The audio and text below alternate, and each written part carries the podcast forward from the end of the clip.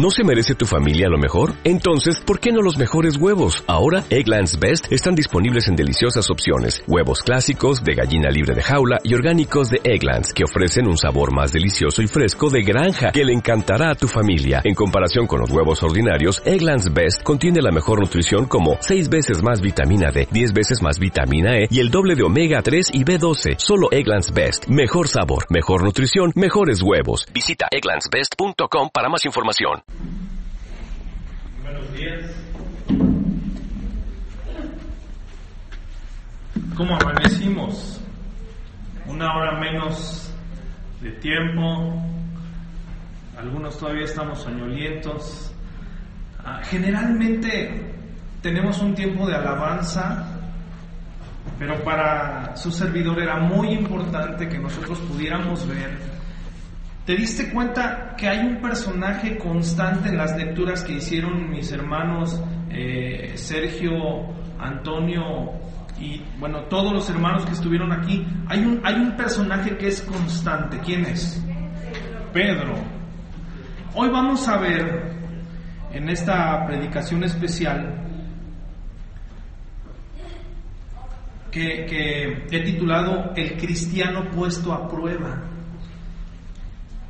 Y bueno, nuestro hermano Gerardo al final hizo favor de leernos el texto de Hechos capítulo 4 en donde vamos a estar trabajando, ¿verdad? Y esta predicación tiene tres puntos principales. El primero reconoce la prueba en tu vida. Repito, reconoce la prueba en tu vida, versículos 1 al 4. Después vamos a, eh, perdón, 1 al 7. Después vamos a ver, segundo punto, responde correctamente a la prueba en tu vida. Versículos 8 hasta el 12. Y después, perdón, hasta el 18. Y después, número 3, observa la bendición de la prueba superada en tu vida. Versículos 19 al 22. Eh, pareciera que Gerardo, el pastor Mario y su servidor nos pusimos de acuerdo al hablar de la vida de dos jóvenes eh, que, que, causan revuelo y que causan eh, conmoción, incluso hacen que nuevas reglas en la NFL se den a causa del testimonio que ellos quieren dar. Y estas personas reaccionan a diferentes estímulos o pruebas en sus vidas. De la misma manera que Stephen Curry o Tim Tebow, el apóstol Pablo, el, perdón, el apóstol Pedro en su tiempo, a quien nosotros podemos conocer mucho de su temperamento y carácter, es probado en su fe, pero no solamente en su fe. Hoy vamos a hablar de un tema muy importante que viene agarradito de la mano de la prueba y es el tema de la, del arrepentimiento. Hemos dado lectura, hemos recorrido nuestra historia cronológicamente lo que sucedió con el apóstol Pedro. Jesucristo está entre sus discípulos eh, ya cantando el último himno, me llama mucho la atención. Voy a hacer un paréntesis como líder de alabanza que soy. Jesucristo cantaba, hermanos. Y un momento antes de ser crucificado, cantó un himno y después salió y les dice, ustedes se van a escandalizar de mí, me van a abandonar. ¿Y qué dice Pedro? Señor, aunque todos se escandalicen, yo jamás te voy a dejar. Jesús dice antes de que el gallo cante, tú me vas a negar tres veces. Y después nuestro hermano Raúl eh, y nuestro hermano Toño nos leyeron cómo sucedieron estas situaciones. Pedro estando en la casa en el patio del sumo sacerdote, calentándose al fuego, es descubierto por una muchachita que era esclava, tú estabas con él también, yo ni lo conozco, y después de negarlo tres veces y aún maldecir, Pedro llora amargamente. Posteriormente Jesucristo tiene un encuentro con Pedro y Pedro le dice, Pedrito, ¿cuántas veces me negaste? Porque quiero que tres veces me digas que me amas. Y Pedro no puede decir te amo como tú me amas a mí con ese amor ágape incondicional, Señor. Pedro lo único que puede decir es te estimo, te quiero. Y Jesús le dice, ahora no lo entiendes, pero un día, por amor a mí, vas a extender tus manos y te van a llevar a donde no quieras. Y vas a morir por mi causa. A ese grado va a llegar tu amor. Y por último vemos este texto en Hechos capítulo 4. Para introducirnos al primer punto, reconoce la prueba en tu, vida, tenemos que entender el versículo 1, estando ahí en Hechos 4, 1, ¿está conmigo? Ok. Hablando ellos al pueblo, vinieron sobre ellos los sacerdotes con el jefe de la guardia del templo y los saduceos. Vamos a hacer una pausa aquí. Hablando ellos al pueblo, ¿quiénes estaban hablando? Dice el contexto en el versículo 11 del capítulo 3, Pedro y Juan estaban hablando al pueblo. Por cierto, ellos estaban en el pórtico de Salomón, en un lugar especial para solamente el pueblo judío. Los gentiles habían quedado del otro lado en el patio de los gentiles. Y aquí estaban más de cinco mil personas. ¿Cómo lo sabemos? El texto nos dice que se arrepienten y creen cinco mil personas. Y ahí está Pedro y Juan hablando y lo que da pie para que ellos hablen es la curación de un cojo que tenía aproximadamente 40 años, muy joven, ¿verdad hermanos? No, ya grande para una persona que había vivido mucho tiempo con esa cojera. Y después de que se da el milagro, Pedro ve la gran oportunidad de comenzar a predicar acerca del Evangelio de Jesucristo. Mientras Pedro y Juan están hablando, vinieron sobre ellos los sacerdotes con el jefe de la guardia del templo y los saduceos. Estas personas casi son las mismas personas que se reunieron junto con Judas para arrestar, enjuiciar dos veces tratar de castigar y por último crucificar al autor de la vida. Se planeó un arresto muy similar al de Cristo, solamente que aquí Pedro y Juan están en el templo, no en el monte de los olivos. El área está diseñada, como ya dijimos, para los judíos y los personajes que intervienen en, esta, ah, en este asedio son los sacerdotes, el jefe de la guardia del templo, obviamente con algunos soldados de la guardia, los saduceos, que eran líderes del Sanedrín, la mayoría en el Sanedrín, el cuerpo gobernante en Jerusalén, por lo que tenían injerencia no solamente religiosa, sino política. Y a diferencia de los fariseos, estos son la aristocracia religiosa. La gran mayoría de los integrantes del Sanedrín son saduceos, familiares del sumo sacerdote, escribanos y sacerdotes también. Lo que quiero decir es que tú te imagines lo que Pedro y Juan están viendo, se acercan a ellos este grupo de personas, el clero, los gobernantes y la policía del lugar. ¿Cómo venían? ¿Con qué actitud venían? Eso nos lo va a mostrar el versículo 2. ¿Está conmigo? Dice la palabra de Dios en el versículo 2 que ellos venían resentidos, diaponumenoi, significa estar grandemente irritado o enojado. Y tenemos que hacernos un par de preguntas. Bueno, ¿por qué estaban enojadas estas personas? Dice la misma palabra de Dios que número uno ellos estaban enojados de que ellos, Pedro y Juan, enseñaran en el templo. Y número dos también estaban enojados de que se anunciara la resurrección de los muertos. La palabra catarangelein donde el prefijo kata, ahorita en griego estamos estudiando los prefijos, significa hacia abajo y la raíz de esta palabra angelo o angelo significa anunciar, lo que nos da la idea que estas personas recordaban lo que Jesucristo les había dicho, aquel que ya estaba en el cielo, bajando la información y anunciándola a las personas a viva voz, proclamándolo ampliamente abiertamente y con amplia distribución. Quiero que entendamos esto por un momento, amados hermanos. Las personas que tienen la rienda por la mano son los saduceos. Personas que no aceptan la doctrina de la resurrección. ¿Cómo lo sabemos? Yo le quiero pedir que vayamos a Mateo capítulo 22, versículo 23. No deje el texto de base que es Hechos capítulo 4, pero vamos por un momento a Mateo capítulo 22, versículo 23. Y por favor, el que lo tenga primero, compártanlo con, con voz de trueno. Mateo 22, 23.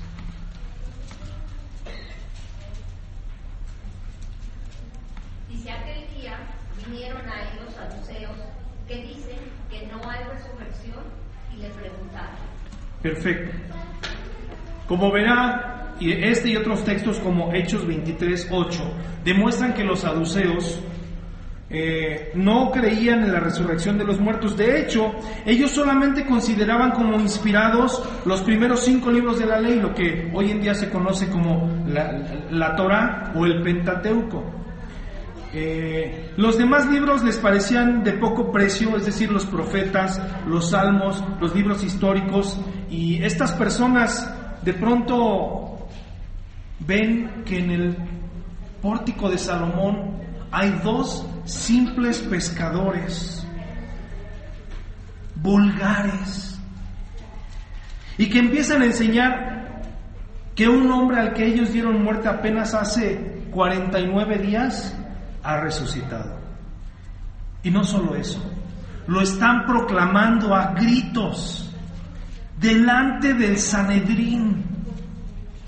Obviamente ellos estaban enojados, amados hermanos. La escritura dice más adelante que aproximadamente cinco mil personas de los que estaban ahí creyeron y fue por esas personas que ellos no culminaron sus deseos de asesinarlos igual que lo habían hecho con nuestro Señor Jesucristo. Así que dice el versículo 3 de Hechos capítulo, de Hechos capítulo 4.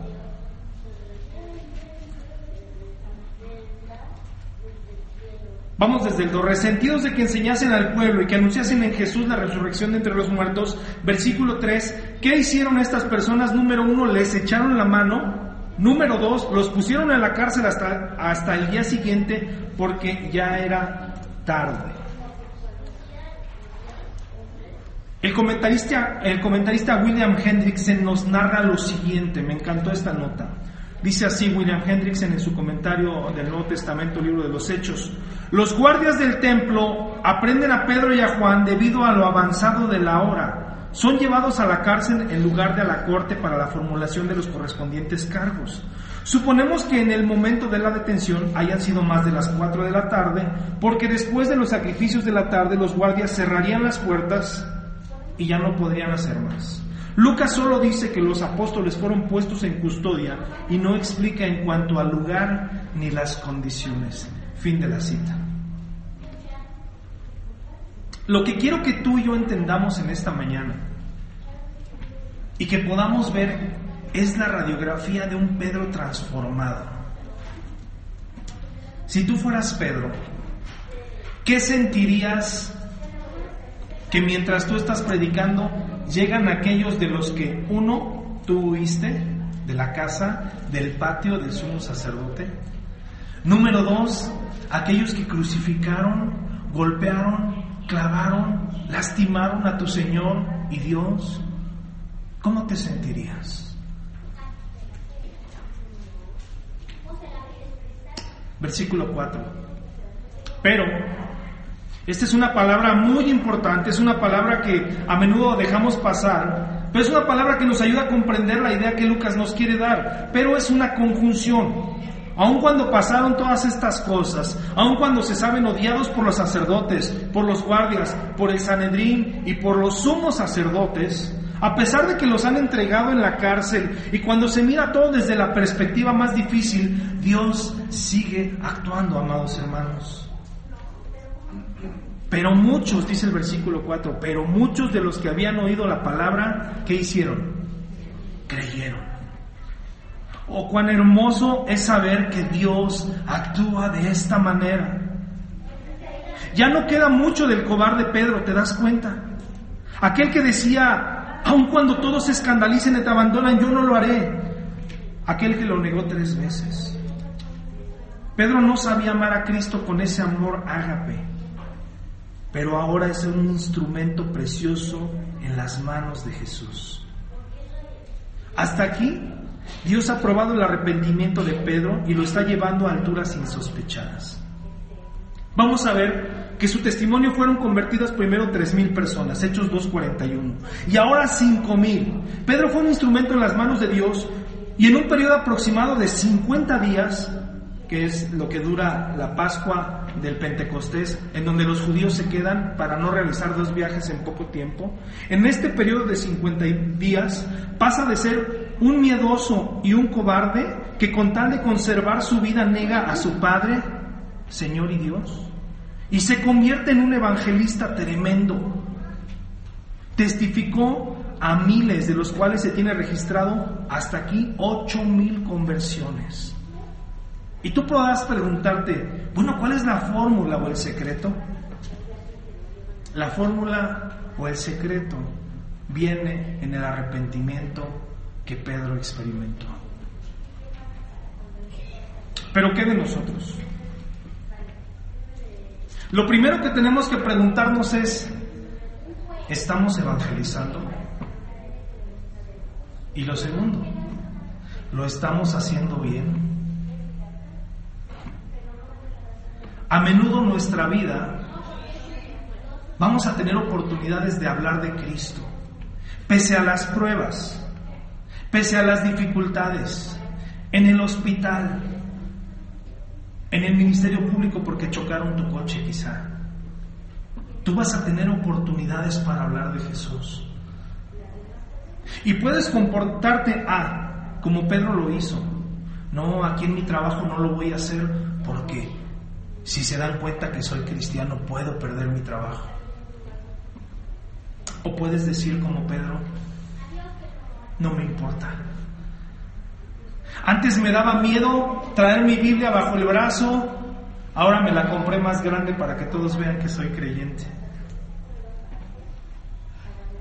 Tu vida va a ser puesta a prueba, amado hermano, amada hermana. Pedro en este caso fue probado en el arrepentimiento. Y he estado hablando de la palabra arrepentimiento, pero no he explicado la palabra arrepentimiento. La palabra arrepentimiento tiene que ver con estar de un lado, recapacitar y pasarse del otro lado. Metanoia. Arrepentimiento no es como muchas veces nos enseñaron, reconoce que eres pecador.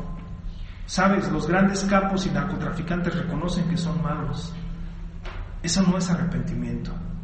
Arrepentimiento es no solo reconocer que soy malo, sino aborrecer la maldad que estoy haciendo y empezar a amar lo que Dios ama y aborrecer lo que Dios aborrece. En ese momento tú te levantas de donde estás y vas al otro lado. Eso es metanoia, eso es arrepentimiento. Pedro amaba más su vida, aunque era un Pedro impulsivo, aunque era un Pedro que sacaba la espada rápidamente, vamos a ver también que sus motivaciones eran incorrectas. Pedro en este momento tiene una motivación correcta y la vamos a descubrir. Versículo 5, aconteció al día siguiente que se reunieron en Jerusalén los gobernantes, los ancianos y los escribas y el sumo sacerdote Anás y Caifás y Juan y Alejandro ¿Quiénes son todos estos, no? Y todos los que eran de la familia de los sumos sacerdotes, y poniéndoles en medio les preguntaron, ¿con qué potestad o en qué nombre habéis hecho vosotros esto? Déjame explicarte una cosa que leí ah, de Flavio Josefo en dos diferentes libros. El primero es Antigüedades de los Judíos. Dice así, voy a citarlo textualmente. Anás el sumo sacerdote y Caifás, Juan y Alejandro y todos los que eran de la familia de los sumos sacerdotes estaban en este lugar. Anás había fungido como sumo sacerdote por cerca de una década, pero había sido depuesto por el emperador romano Valerio. Anás era una persona de mucha influencia que pertenecía al partido de los saduceos y fue renuente a ceder la autoridad. Sin embargo, se aseguró de que miembros de su familia continuaran sucediéndole lo que le permitió extender su poder y asimismo conservar su título de sumo sacerdote. Cinco de sus hijos, así como su yerno Caifás y un nieto, fueron sumos sacerdotes en intervalos sucesivos. De esta manera la familia de Anás mantuvo y consolidó el poder en el Sanedrín. Y tú y yo pensábamos que los partidos políticos eran algo nuevo. Toda la familia de este hombre estaba reunido reunidos, estaban reunidos deliberando qué iban a hacer con Jesús. Para entender mejor el contexto, déjame explicarte una cosa. Y me voy a mover a ver si no pierdo. Cuando había un juicio sobre una persona, las personas del Sanedrín, los que estaban juzgándolo, estaban arriba, sentados en curules. Lo voy a hacer para acá. Ahí ya Sentados en curules me regreso. Sentados en curules de manera circular. El sentenciado o los acusados estaban en medio, viendo hacia arriba, y ellos podían verse las caras unos a los otros, cosa que no podía hacer que quería defenderse. Así estaban, nos narra también William Hendrickson en su comentario, dispuestos en los juicios para estas personas. Así que los ponen en medio, versículo 7, los rodearon con intención de intimidarlos y les preguntaron dos cosas. ¿Con qué potestad o en qué nombre habéis hecho vosotros esto? ¿Con qué potestad? La palabra potestad es dinamis. Y lo que los saduceos están preguntando y los sumos sacerdotes es, ¿cuál es el poder que te está haciendo sanar esta persona? Y en segundo lugar, ¿en qué nombre implica qué tipo de naturaleza humana te ha empoderado para que tú hagas esto? ¿Por qué razón ustedes curaron al paralítico? No les interesaba la resurrección de Jesucristo. No se iban a meter en problemas con los otros miembros del Sanedrín, que aunque fueran minoría, habían fariseos que sí creían en la resurrección. Imagínate nada más ahí a Pedro con familias, las familias más influyentes. Pensemos, imagínate, con las familias más influyentes de la República Mexicana. Están los de los están los amarillos, están los del partido azul, están los del partido tricolor y todos te están viendo porque tú estás dando testimonio de Cristo. Este es el mismo concilio, como ya dije, que hizo arrestar a Jesús y lo hizo matar. Pedro huyó primero de la casa del sumo sacerdote. ¿Te has sentido en una situación similar? ¿Ya le has fallado al Señor en otras veces? ¿Has negado a tu Señor? ¿O quizá has caído en pecado una y otra vez? Una y otra vez. Una y otra vez. Pero por favor sigue conmigo. Porque el Señor no dejó a Pedro llorando, no dejó a Pedro pescando. Después de que Jesucristo resucitó, Pedro le dijo a Andrés, a los hijos de Zebedeo, a Tomás el Dídimo y a otros discípulos, voy a pescar. Y ellos dijeron, voy contigo. Pedro se equivocó. Pedro negó a Cristo y Pedro llegó a pensar que ya no tenía parte con los doce. Pero Jesucristo es un Dios que da una y dos y tres y diez oportunidades. ¿Y puedes decir amén a eso? Amén. ¿Cuántas oportunidades nos ha dado el Señor? Oportunidades para número dos, para responder correctamente a la prueba en tu vida. Ya vimos hasta aquí la intimidación y la prueba que Pedro tiene. No puede correr, pero no quiere correr. Responde correctamente a la prueba en tu vida. Nos va a enseñar lo que Pedro hizo ante la prueba y lo que tú y yo debemos hacer cuando somos probados de esta manera. Versículo 8, entonces Pedro lleno del Espíritu Santo les dijo, voy a hacer un paréntesis aquí, voy a hacer una pausa aquí. Es muy importante que notemos lo siguiente, Pedro está ¿qué? lleno del Espíritu Santo. Muchos estaríamos llenos de miedo o de ira o incluso de espanto o de preguntas. ¿Qué va a pasar conmigo? ¿Y ahora cómo voy a salir de este problema? Pedro está lleno del Espíritu Santo. Lo primero que la palabra de Dios nos enseña aquí es que una persona que responde correctamente a la prueba en su vida está llena del Espíritu Santo. Y tú me vas a preguntar, bueno, ¿y eso qué es? Fíjate lo que Pedro está pensando, porque hoy en día ser lleno del Espíritu Santo tiene unas implicaciones diferentes, no por las, nosotros que creemos en lo que la palabra de Dios dice fielmente, sino por lo que algunas iglesias enseñan. Que ser lleno del Espíritu Santo es que te toquen, te caigas y te empieces a retorcer en el piso, o que te empieces a reír incontrolablemente. Fíjate, quizá Pedro está pensando esto, Salmo 23, 4. Aunque ande en valle de sombra de muerte, no temeré mal alguno. ¿Por qué? Porque tú estás conmigo. Tu vara y tu cañado me infundirán aliento. Aderezas mesa delante de mi presencia, de mí, en presencia de mis angustiadores. Unges mi cabeza con aceite, mi copa está rebosando. Ciertamente el bien y la misericordia me seguirán todos los días de mi vida y en la casa del Señor moraré por largos días. Pedro tenía llenura del Espíritu. ¿Y cómo se manifestó esta llenura del Espíritu? ¿Qué es ser lleno del Espíritu Santo?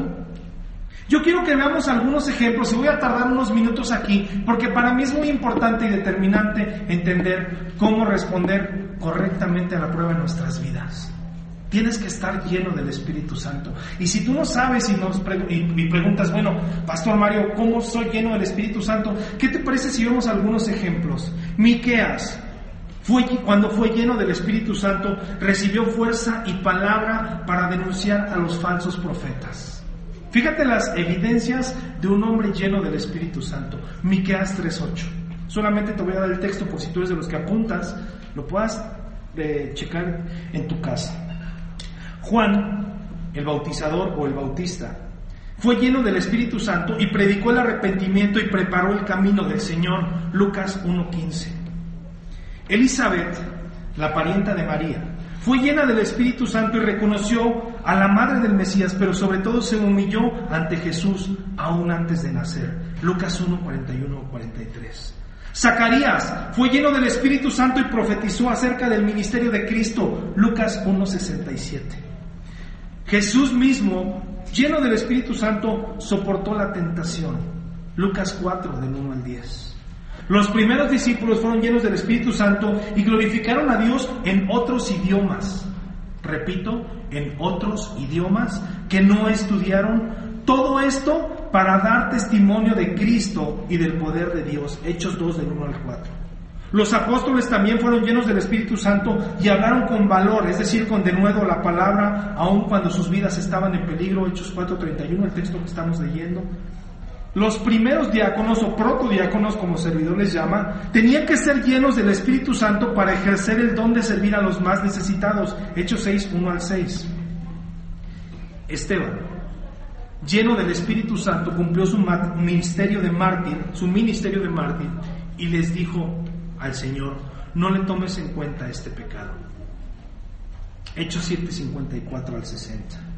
Pablo al ser lleno del Espíritu Santo recobró la vista y obedeció el mandato de Cristo al bautizarse y aprender de los demás discípulos. Hechos 9, 18 al 19. Bernabé fue lleno del Espíritu Santo y exhortó a los hermanos a ser fieles a Cristo y como resultado una gran multitud creyó en Cristo para salvación. Ya voy a acabar. Hechos 11, 22 al 24. Cuando Pablo estaba lleno del Espíritu Santo, fue canal del poder de Dios y el resultado final, como siempre, fue que un procónsul creyera.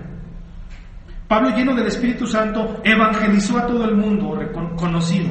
Ojo, no son importantes las señales o prodigios, sino al final del momento o del relato, cuando una persona es llena del Espíritu Santo, obedece, evangeliza, testifica, glorifica a Dios, se llena de valor, habla de Cristo, y por último, en nuestro texto,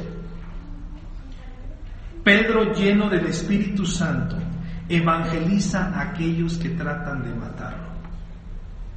La constante de una persona llena del Espíritu Santo es una vida de obediencia, es una vida de amor, gozo, paz, paciencia, benignidad, bondad, fe, mansedumbre y templanza.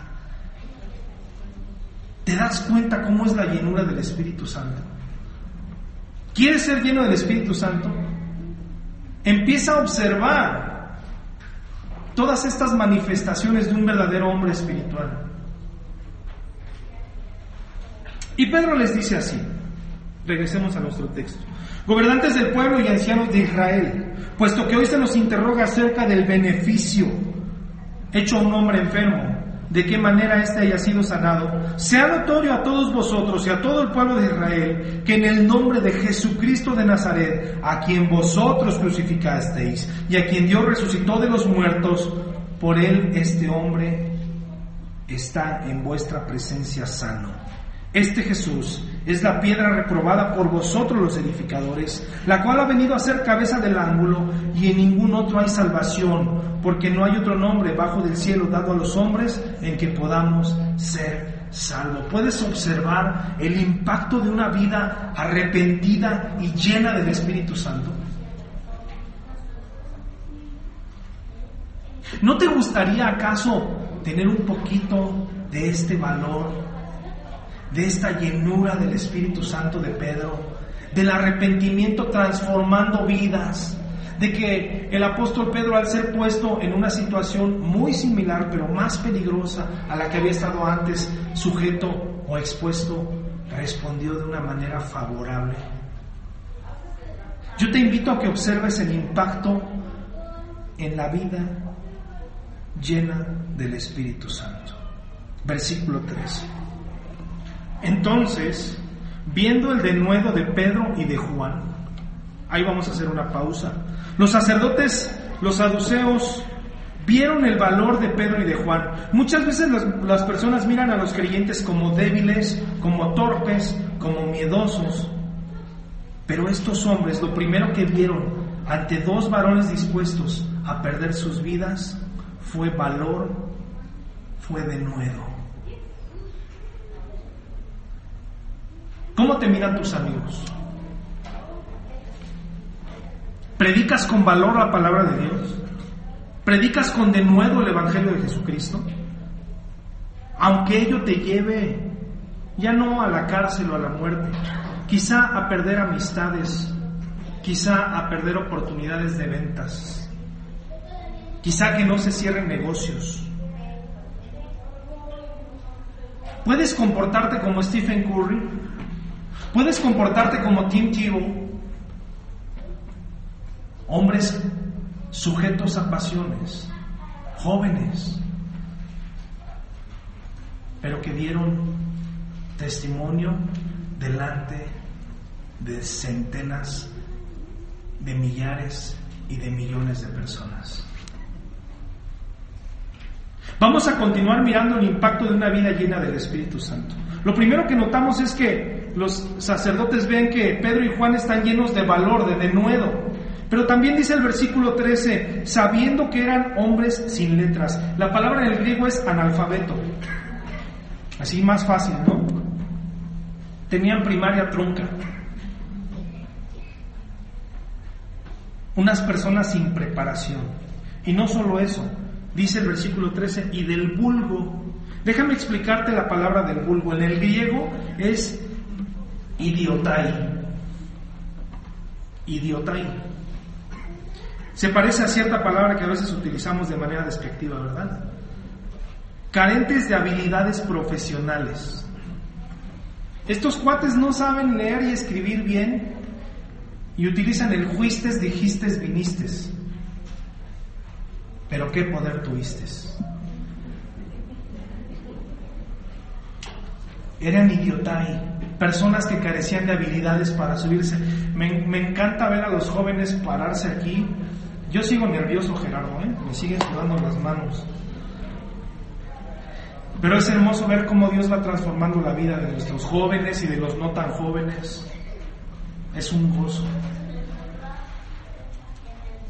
Estas personas no solamente los ven que son valientes, que son analfabetas y que son del vulgo, y esto hace que ellos se pregunten, bueno, ¿cómo es posible que unos instrumentos tan sencillos Dios pueda vaciar su gloria y su misericordia y ellos puedan ser canal de bendición?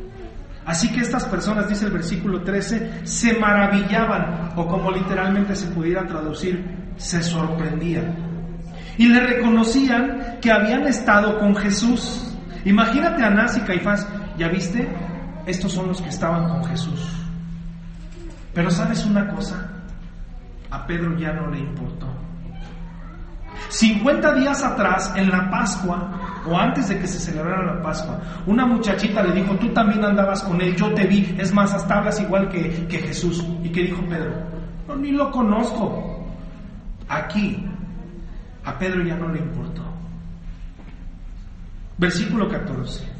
Y viendo aquel hombre que había sido sanado, que estaba en pie con ellos, no podían decir nada en contra. Y aparte cinco mil estaban afuera, quizá al tanto de qué es lo que les iba a pasar a estos hombres de Dios. Las circunstancias ahora estaban a su favor. Los saduceos sabían por todas estas señales que el poder de Dios estaba en Pedro y Juan, al igual que con Cristo, y por ello no podían acusarlos de nada. Versículo 15. Entonces les ordenaron que saliesen del concilio y conferenciaban, entre sí diciendo, versículo 16, ¿qué haremos con estos hombres? Porque de cierto señal o milagro se manifiesta ha sido hecha por ellos, notoria a todos los que moran en Jerusalén, y no lo podemos negar. Fíjate, estaban dispuestos a negar que habían hecho un milagro, así como estuvieron dispuestos a pagarle mucho dinero a los soldados romanos y a cuidar de sus vidas, con tal de decir que los apóstoles habían ido a robar el cuerpo de Jesús. Estas personas no tienen escrúpulos, ¿te das cuenta? Sin embargo, para que no se divulgue más entre el pueblo, amenacémosle. La palabra es apeleyesometa, apeleyesometa, que significa prometer lesiones o castigos terribles. Como dicen los norteños, te vamos a dar un levantón. Saludos a Elías allá atrás. Te vamos a matar. No sabes con quién te estás metiendo, ya se te olvidó. Los amenazaron para que no hablaran de aquí en adelante a hombre alguno en este nombre. Versículo 18, y llamándolos les intimaron, es decir, les ordenaron categóricamente que en ninguna manera hablasen ni enseñasen en el nombre de Jesús. Y aquí vamos al punto número 3 y es corto, no te preocupes. Observa la bendición de la prueba. Versículo 19. Mas Pedro y Juan respondieron diciéndole, juzguen si es justo delante de Dios obedecer a ustedes antes que a Dios.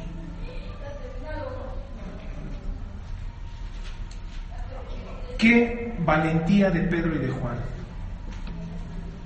Juzguen, identifiquen si es justo que yo obedezca a ustedes antes que a Dios. Versículo 20 es la epítome, el punto más alto de esta predicación. Lo que estabas esperando que Pedro y Juan dijeran. Porque no podemos dejar de decir lo que hemos visto y oído. Amigo, hermana, hermano, no puedes detenerte de hablar la palabra de Dios. No puedes dejar de decir lo que Dios ha hecho en tu vida.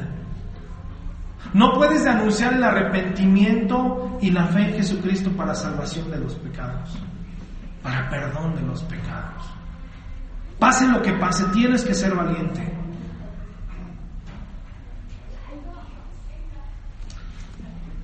Entonces, versículo 21, ellos les amenazaron y les soltaron, no hallando ningún modo de castigarles por causa del pueblo, porque todos glorificaban a Dios por lo que se había hecho ya que el hombre en quien se había hecho este milagro de sanidad tenía más de 40 años.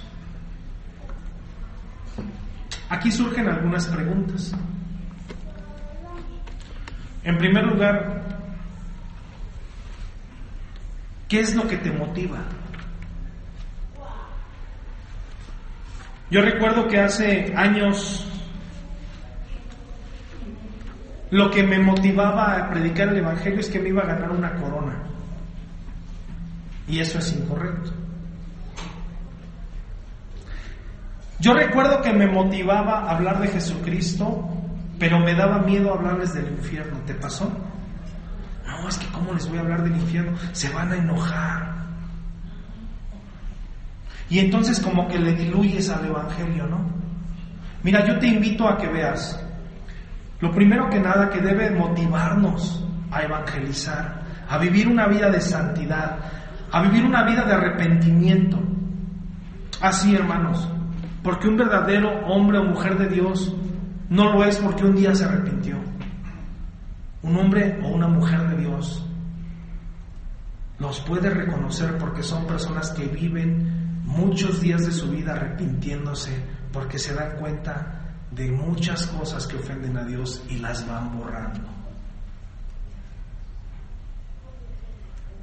¿Cómo evangelizas? Ya sé la, la, típica. Dios tiene un plan maravilloso para tu vida y Dios es un Dios de amor y quiere que todos se salven. ¿Así, así evangelizas?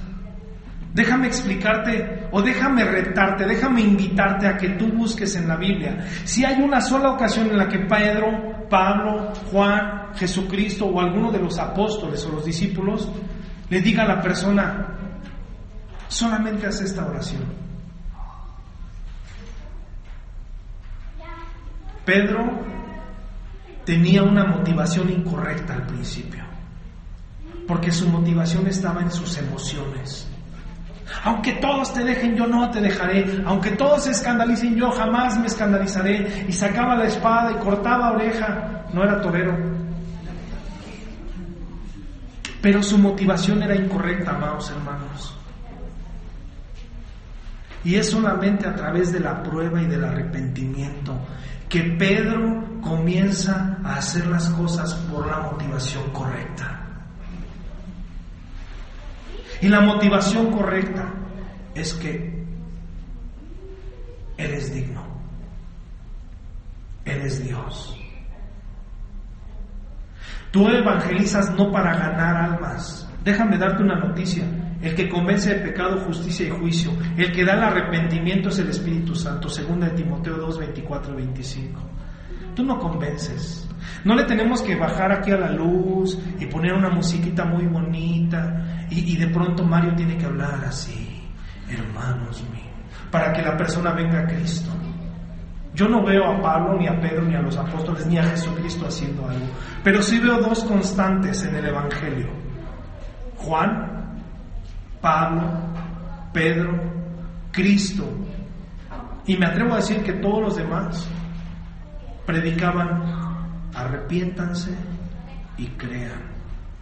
Arrepiéntanse y crean. Y es algo que quiero invitar a las personas que vienen por primera vez. O que quizá tienes mucho que vienes, pero por alguna razón no te has arrepentido. Y muchos creen que creen. ¿Sí me explico? Piensan que son salvos, pero ¿qué creen? Es necesario que te arrepientas, que cambies tu manera de vivir, que empieces a aborrecer lo que aborrece Dios y que empieces a amar lo que ama Dios y que entregues tu vida entera y plena en el Señor Jesucristo. Es necesario que arrepentido vengas a Jesús y le digas, toma el control de mi vida. Y para aquellos que ya somos creyentes, debes de tener cuidado de no hacer las cosas por las motivaciones incorrectas.